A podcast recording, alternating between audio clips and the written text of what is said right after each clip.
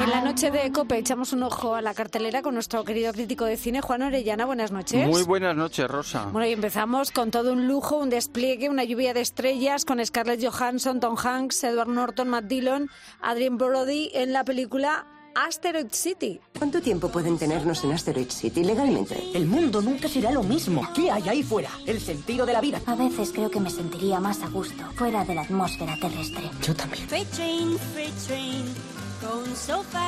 Bueno, Juan, esto es lo que se suele decir, mucho ruido y pocas nueces.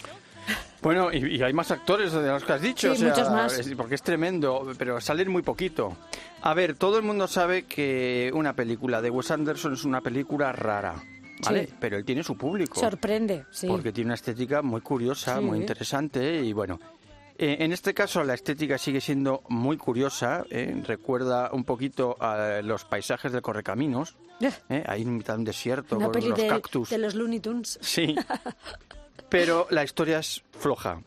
Ya. Son unos chavales que hacen experimentos y que van a, a- a ganar un concurso científico y les llevan a un sitio que es un sitio muy deprimente, mitad del desierto, y ahí ocurren una serie de cosas y de tramas familiares, etcétera. Eh, te quedas todo el rato esperando que pase algo que realmente te, te emocione, Pues te qué pena. enganche. Mm. Pues sí, yo creo que y además ya ca- eh, se estrenó en Cannes con cierta decepción y aquí yo creo que no le va a ir muy bien. Bueno, pues ya veremos qué ocurre con esta película. También el espacio exterior está en la cabeza del último personaje de Carra Lejaldes en la película Kepler Sexto B. ¿Qué es todo esto?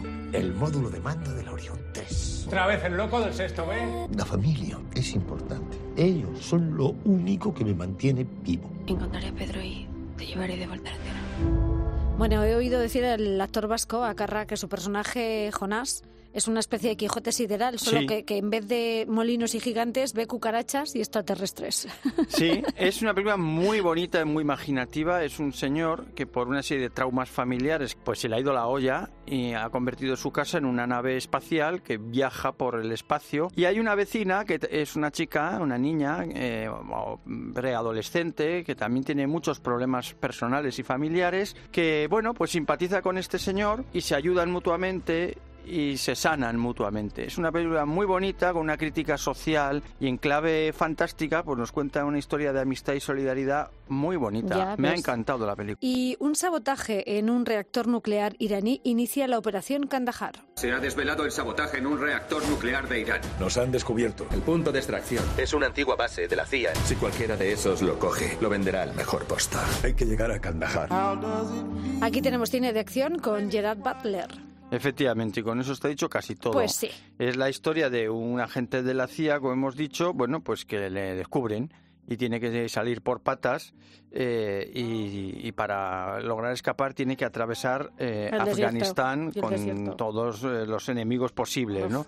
Así que está muy bien. Bueno, pues ahí queda dicho. Vamos a poner nota, profe. Vamos allá. Vamos a empezar con Asteroid City, que... Se va a quedar con un 6. Uy, bueno, pensaba que le ibas a dar un 5. No, hombre, no. mm, 6. Venga, y Carra Lejalde en Kepler Sexto B, Pues yo le pongo un 8, Operación Kandahar, un 7. un 7. No está mal, No ¿eh? está mal, no está mal. No está mal. Buenas pelis esta semana. No Di está que mal. sí. Bueno, querido Juan Orellana, gracias por tus recomendaciones y tú y yo nos vemos En el, Adiós, Juan. Hasta la semana que viene.